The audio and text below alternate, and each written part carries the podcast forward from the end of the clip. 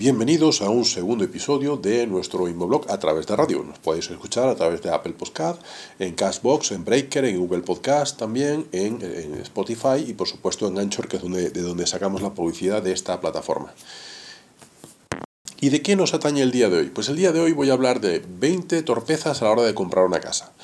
Muchas veces por valentía decimos, bueno, venga, vamos a ello, vamos a comprar la casa. Y salimos así sin más, nos metemos en el periódico, en el internet, en el sitio donde solemos buscar información sobre dónde hay inmuebles.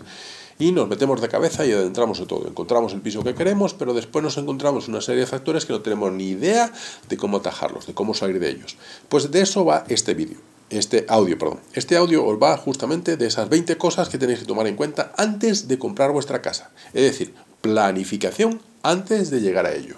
Y sobre todo, quitaros las expectativas porque la realidad del mercado es algo diferente. No, es que yo quiero comprar un chalet que justo en el medio del chalet, así en el medio de las habitaciones, tengo un patio andaluz con un tragaluz gigante y una vidrería arriba de policromada y en el medio tiene que tener una jaula de pájaros. Pues señores, eso está muy difícil de encontrar. Así que bueno, una vez quitado todo esto, empezamos con la lista. Y en la lista vamos a empezar justamente por lo que más os empezamos. ¿Por qué es lo que vamos a empezar? Pues justamente lo que más necesitamos todos, que es el dinero. Es dónde vamos a tener el dinero. ¿Que lo hemos estado ahorrando? Genial. ¿Que no tenemos todo y tenemos que necesitamos una hipoteca? Pues señores, eso ahí hay que tener mucho cuidado. Porque la poca o nula visión financiera en un momento de la compra no siempre prima lo bonito sobre lo cómodo, lo cercano, lo céntrico pero mejor comprar una buena oportunidad según las condiciones económicas que tengamos. Esa es la realidad mejor de mercado que podemos tener a la hora de comprar un inmueble. Olvidaros de estar inventando. De, no, es que yo le pido un préstamo a mi madre o pongo a mi madre a avalar y no. Tratar de hacer todo por vuestro propio peso, por vuestra propia cuenta. El dinero, el préstamo y una visión financiera de los gastos que vais a tener sobre ese inmueble es importantísimo. Lo que sigo y continúo con la segunda parte, que son los costes añadidos. Para comprar un inmueble siempre va a haber costes añadidos, que suelen ser siempre sorpresas, si no lo planificas. Pero si lo planificas, desafortunadamente no suelen ser exagerados, al contrario, se pueden cotejar y se pueden saber. Ahora, otra cosa es que en el medio de nuestra compra aparezcan impuestos políticos que solo tienen un fin recaudatorio que se le ocurra al alcalde, al presidente de la comunidad o al presidente de gobierno en el turno y en el momento que le dé la gana. Así que, segundo punto, pensar los costes añadidos que tenéis, los impuestos que tenéis, todo lo que tenéis que pagar, que eso es importante. El tercer punto es un punto también muy importante, se llama los costes de apertura y registro de una hipoteca. Además de la cancelación en algún momento, porque en algún momento cancelaréis la hipoteca, no siempre vais a estar atado a ella, a veces son 30 años, pero puede ser que en el año 20 de esa hipoteca, pues canceléis la hipoteca y le digáis hasta luego al banco, gracias por ayudarme y ya está. Es decir, eso tenéis que pensar junto con los tipos de interés. Si tenéis una hipoteca al tipo fijo, al tipo variable, si está en función de los índices internacionales, si está en función del índice local, todo eso tenéis que verlo, hay que valorarlo. Tenéis que valorar también si os incluye en esa letra de esa hipoteca un seguro de vida, un seguro de hogar, o un seguro de coche, en función de lo que tengáis, qué cargos bancarios vais a tener, ¿vale? Porque eso es un mundo a descubrir. Es un mundo que puede encarecer vuestra hipoteca, que incluso podría llegar a duplicar el valor. Entonces, tenéis que tomar en cuenta a la hora de negociar vuestro préstamo hipotecario qué factores hay. Por eso siempre recomiendo ir a todas las entidades bancarias y solicitar información en todas ellas, con la que trabajemos habitualmente y con todas las demás. Y en esos gastos fijos que vais a tener, evidentemente, ¿qué está? En el número 4, pues está los impuestos fijos, el IBI, la recogida de basuras, la comunidad, en caso que tenga comunidad, el inmueble donde estamos comprando, el propio mantenimiento de esa propiedad, si es un chalet, pues el mantenimiento que necesita la fachada, tienen que estar siempre contemplados en vuestros gastos futuros. Y eso es parte del plan financiero que os dije en el primer punto. Como veis, es muy sencillo, es decir, es planificaros a futuro de lo que vais a comprar. No solamente se trata de ala, venga, vamos a, esto no es comprar un coche, esto no es ir a comprar la compra, esto es mucho más complicado. Y siempre sugiero algo que es muy importante, el control financiero es necesario para muebles, para adecuaciones, para imprevistos, para que si alguien tiene una enfermedad en medio de todo este esfollón tengáis un colchón para ir pagando esa hipoteca pues un año por lo menos. Es decir, que hay que estar, que hay que ser previsivo en función de lo que podría pasar en un futuro. bien porque dejáis de tener trabajo, bien porque vais a cambiar de trabajo y entráis de un sitio a otro, por cualquier situación, antes de planificar, de comprar un inmueble, todos estos factores tenéis que pensarlos. Bien, podéis optar por un seguro que os avale con esto, o simplemente tener un poco de visión financiera y hacerlo planificado a futuro. Eso es lo más importante. Lo otro que tenéis que hacer y tenéis que aprenderos de memoria es el Señor bendito y este es el punto número, número 6, el señor bendito dolor de cabeza que ha llamado la cabeza a todo el mundo, es un nombre que ahora lo conocemos todos, que se llama el señor Euribor. Si baja, si sube, si tengo interés fijo, si tengo interés variable, si eso me afecta o no, si eso de verdad va a primar de que yo tenga que pagar más, si eso me va a afectar para pagar menos, si eso se me va a reducir en mi, no, en mi cargo bancario todos los meses, si sí, si no, pues todo eso tienes que saberlo. Tienes que pensarlo. ¿Vale? porque es importante para futuro y tener mucho cuidado con hipotecas que tengan más de 25 años. Con los intereses se pueden convertir en un pago casi como un palacio, porque entre los intereses del, letargo, que son mucho más largos, y los periodos son mucho más amplios, parece que estáis pagando menos, pero al final acabáis pagando el doble. Así que pensarlo muy bien. Por otra parte, en el punto número 8 os recomiendo siempre que debéis de tener confianza total con un abogado fiscalista hablar con él, informaros con él, tener una persona que sea en esto bastante ducho y que os vaya diciendo qué es lo que os hace falta. Porque hay impuestos que pagar en cada caso y va en función de los ingresos que tengáis cada uno. Esto no es algo fijo.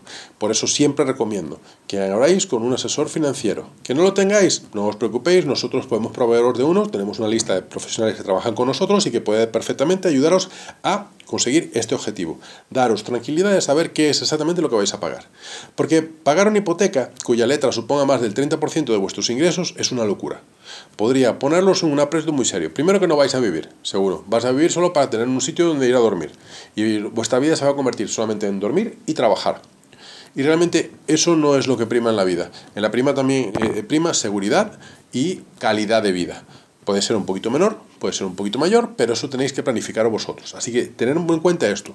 Si vuestros gastos superan el 30% de vuestros ingresos, olvidaros. No hay nada y no hay tutía. No os pongáis a inventar, no compréis casa. Esperar, daros vuestro tiempo y más adelante pues empezáis a buscar. Pero no os metáis de cabeza si estáis arreglando más del 30% de vuestro sueldo. Y como dije en la parte anterior, cuidado con los avales en los que involucre a familiares porque la desgracia que puedas tener tú se la vas a imprimir a toda la familia. Y eso sinceramente es una locura. Es una locura. Yo personalmente no lo recomiendo. Así que vosotros veréis. Pero si os piden un aval, yo automáticamente lo descartaría. Y sobre todo, toda la información que os den todo lo que recibéis tenéis que ser siempre muy analíticos con esa información.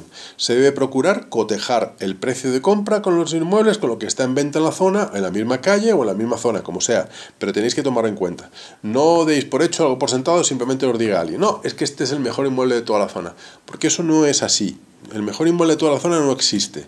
Es el mejor inmueble que te encaje a ti según tus circunstancias reales. Eso es la verdad salvo que usted tenga una capacidad económica muy amplia, disponga usted de 200 millones de dólares y si quiere yo le puedo recomendar un buen realtor que hay en Nueva York que le puede vender una propiedad fantástica en una planta 200, 192, eh, no, 124, una planta 124, que es un penthouse, como dicen los americanos, que es el ático, precioso, magnífico. Si usted tiene esa capacidad, no dude en llamarme, que seguramente mm, eh, le podemos buscar algo. Pero si no usted, usted no tiene eso, pues simplemente lo que tiene que buscar es lo que su bolsillo puede dar, a lo que sus circunstancias reales puede obligar.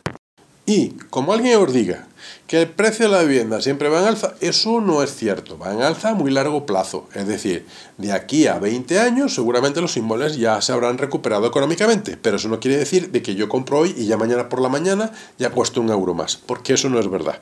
Eso es imposible, porque además tiene que ir usted pensando de que usted va a vivir en un inmueble que tiene gastos y esos gastos es inversión que está haciendo usted sobre esa propiedad. Así que hay que tener certeza de lo que se está haciendo. Del precio de la vivienda siempre.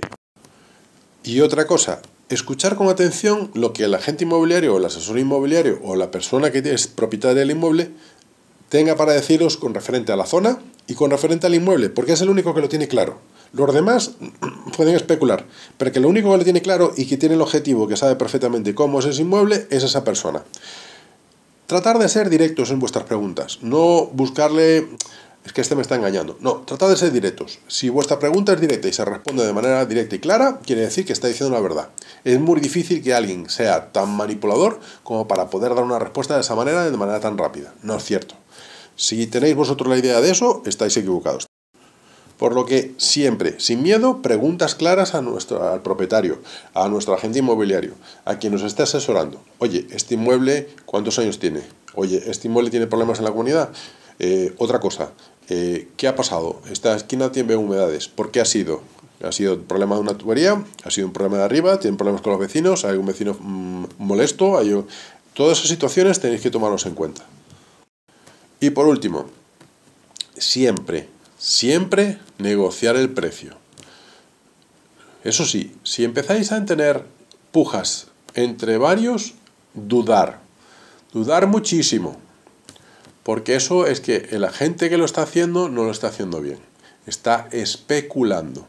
Y la especulación inmobiliaria, en mi opinión, no es sana para el sector ni para el bolsillo que compre ese inmueble.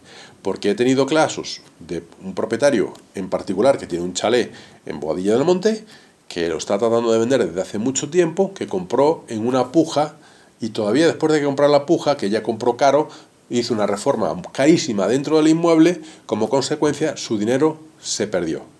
Es decir, evidentemente no, porque está ahí en el inmueble y lo sigo disfrutando, pero la inversión no es rentable, fue una inversión exagerada para lo que era el inmueble.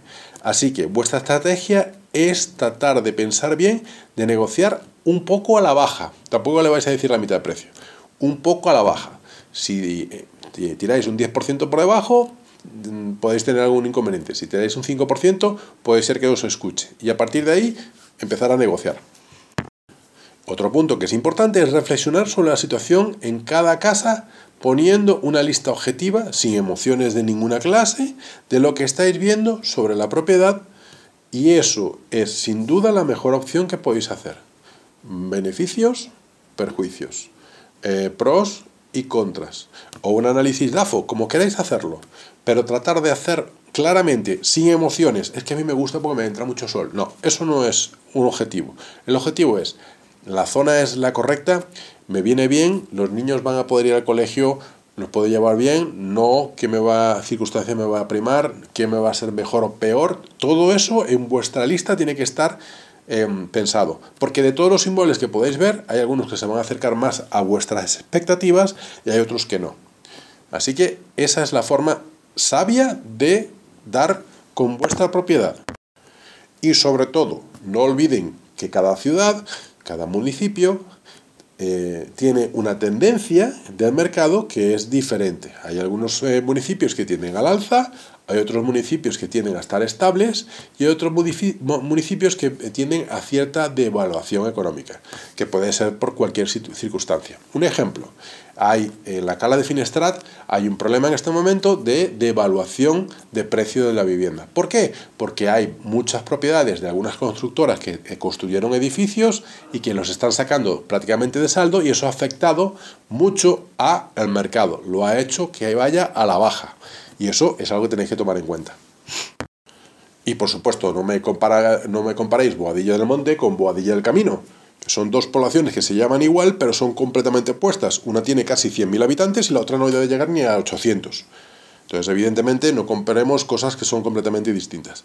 No es que yo aquí en mi pueblo, en Maceda, yo tengo la mejor calle y yo vendo mi piso al precio de Madrid. Pues usted, señor, lo que está es haciendo justamente lo que voy a seguir hablando, que se llama especular.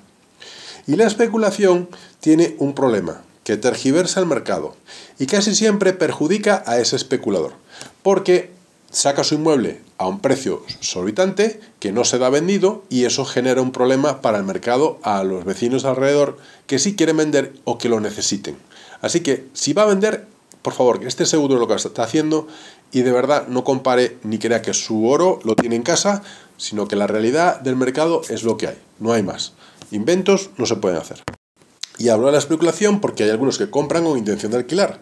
Y ahí es importante saber cómo reaccionaría el mercado. Si es un mercado que está estable, si es un mercado que está al alza, si es un mercado que está regular. Y tener cierto colchón de ahorros en caso de que haya periodos en medio de salir de un inquilino y otro en el que tengáis que vosotros que afrontar el pago de ese inmueble. Entonces, esa rentabilidad estará en función de eso, de cómo va a reaccionar el alquiler de ese inmueble durante el tiempo que lo estáis utilizando.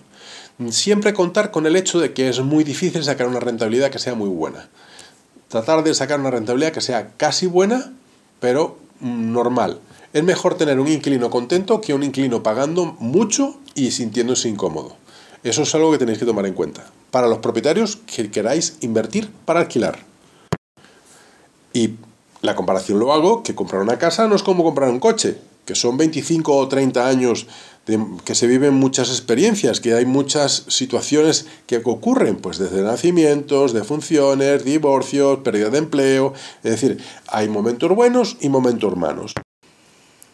Por lo que en este último punto, antes de acabar, lo que quiero haceros, transmitiros lo más importante, que es conocer bien el estado jurídico de ese inmueble si ese inmueble tiene hipotecas, si ese inmueble tiene cargas, si ese, inmueble tiene algún vicio, si ese inmueble tiene evicciones, si tiene inquilinos, si tiene ocupas, si tiene embargos, si tiene alguna complejidad jurídica, eso es algo que es importante a la hora de comprar. No os fiéis porque es el vecino lo conozco toda la vida, porque ese vecino se puede haber visto un problema financiero y tengo un embargo, una orden de embargo, y estéis comprando un inmueble que esté a punto de embargarse. Y eso es un problema jurídico que vais a tener que pagar vosotros de vuestro bolsillo, porque vais a tener que pagar un abogado para defender vuestros intereses. Es decir, el dinero que le dice ese señor aunque lo habéis hecho ante notario, ese señor tiene que pagaros también vuestra defensa jurídica que vais a tener que presentar delante del juez que está solicitando ese inmueble en embargo. Así que cuidado con esto. Mucho cuidado. Ver bien una nota simple que dice cómo está ese inmueble, cuántos propietarios son, si solamente él o qué circunstancias hay y qué datos hay sobre esa propiedad. Eso es lo más importante. Si hay contratos, leer bien el contrato, leer bien la oferta que vais a redactar, ver vuestro contrato de arras si está en condiciones, hacer copias de las dos partes, recibir copia de esa escritura que tenga él de su propiedad y, sobre todo, ver bien en la parte financiera con vuestra banco o entidad bancaria qué vais a tener, qué beneficios va a tener para saber si vuestro proyecto de vida va a salir bien o no. Así que bueno, este capítulo número 2 llega hasta aquí donde he hablado un poco de esas 20 situaciones que tenéis que tomar en cuenta a la hora de comprar vuestro inmueble y espero que os haya venido bien.